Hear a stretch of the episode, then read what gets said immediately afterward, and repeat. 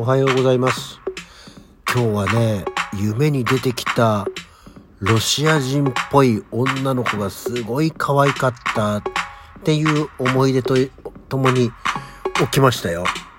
なんか、いい夢だったな。別に何かするわけじゃないんだけど、すっごい可愛い女の子が出てきたの、夢に。はい。改めておはようございます。5月11日の水曜日午前6時52分、起き抜けラジオ西京一でございます。そうなんだよ。いや、なんか夢にさ、出てきた、いや、ロシア人っていう限定じゃないんだ。多分ロシア人だろうなっていう、もうだか、ね、名前とかも忘れちゃったんだけどさ、なんかすっごい可愛い女の子と一緒にアルバイトをする夢を見てました。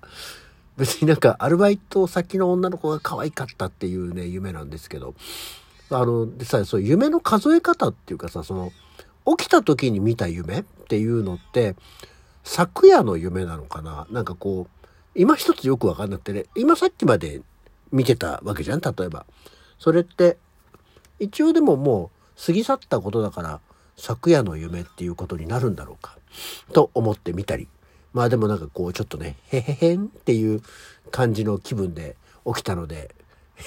今日は目覚めがいい。いいよね。些細なことで、目覚めがいいのは素敵なだと思っております。はい。あそんなわけでですね、全然、もう話が全然関係ないんですけど、あの味の素のさ、冷食の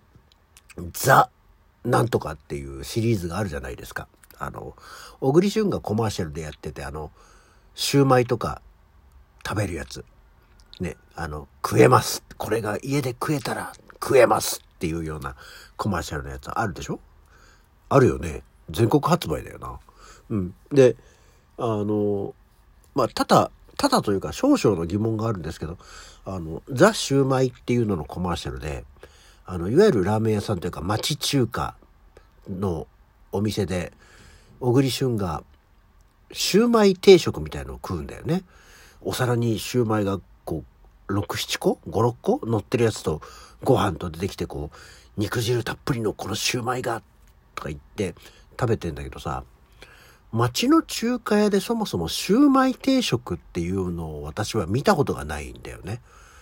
シューマイ定食って、そもそもその町のさ、中華屋さんというかラーメン屋さんで、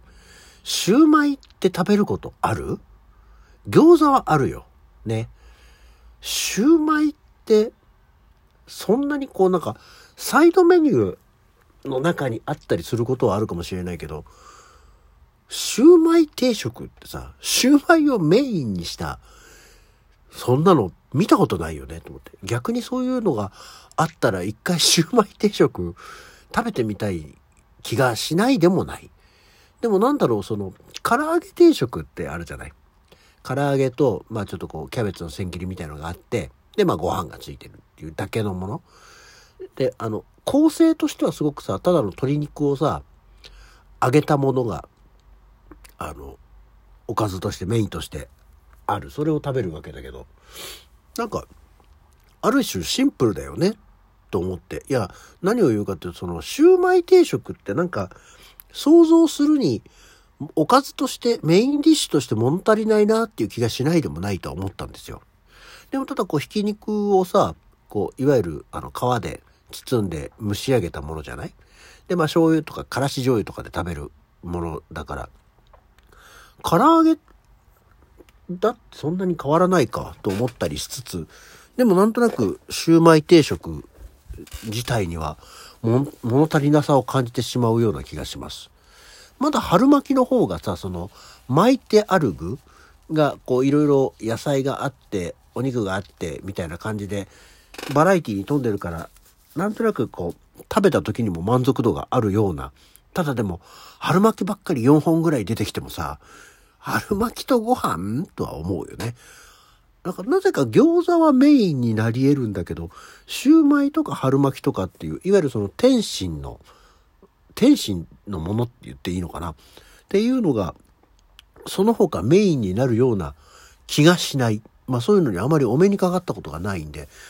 なんか不思議な感じがする。逆にそれは餃子が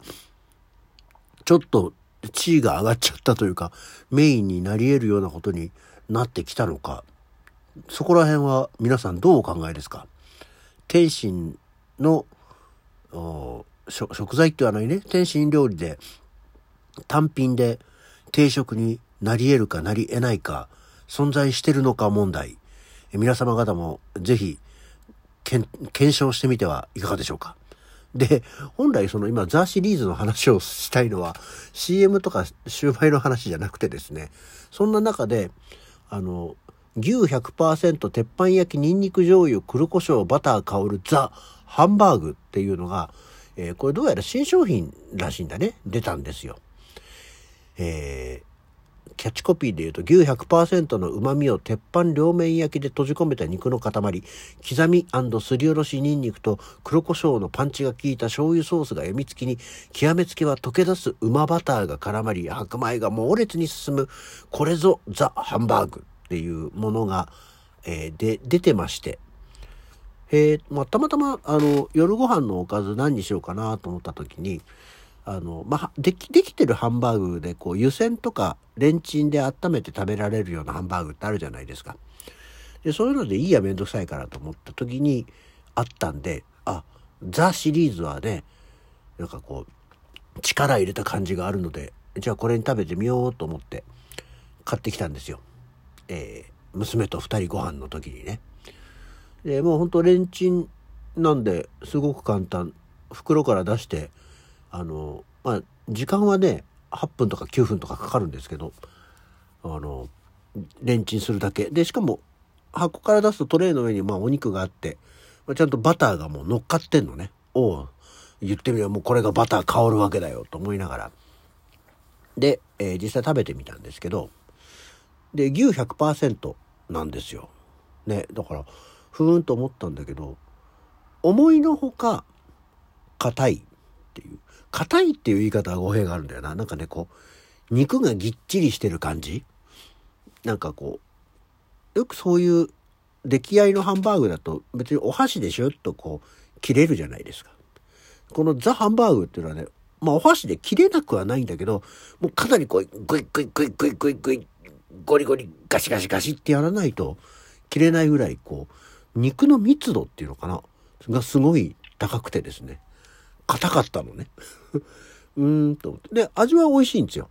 で、まあ量がね、212g だから、まあそこそこがっつりあるんだけど、なんかね、硬いのよ。なんか、すごく悪い言い方をすると、ゴムに近い。なんか、硬っみたいな感じで、だったんでね。なんか、牛100%のハンバーグってそんなに硬かったっけ？と思いながら食べておりました。なんか不思議な感じでしたね。あんまりだからねいや全然悪くはないんだけどちょっとリピートしようかな感は低い。だったらあの普通のあの湯煎で作るようなハンバーグとかの方がいいなと思ってみたり牛肉100%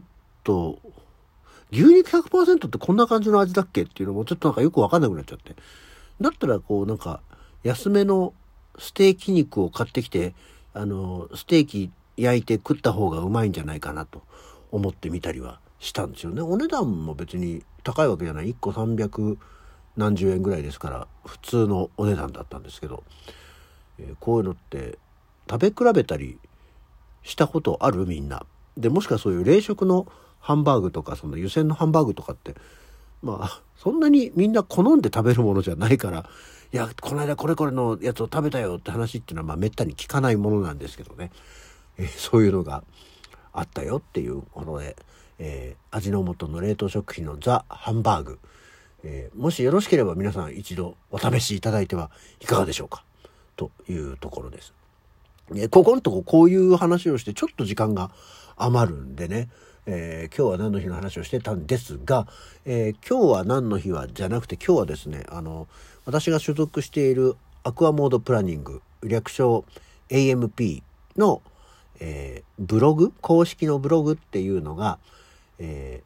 ー、開設して、え、5555何？日？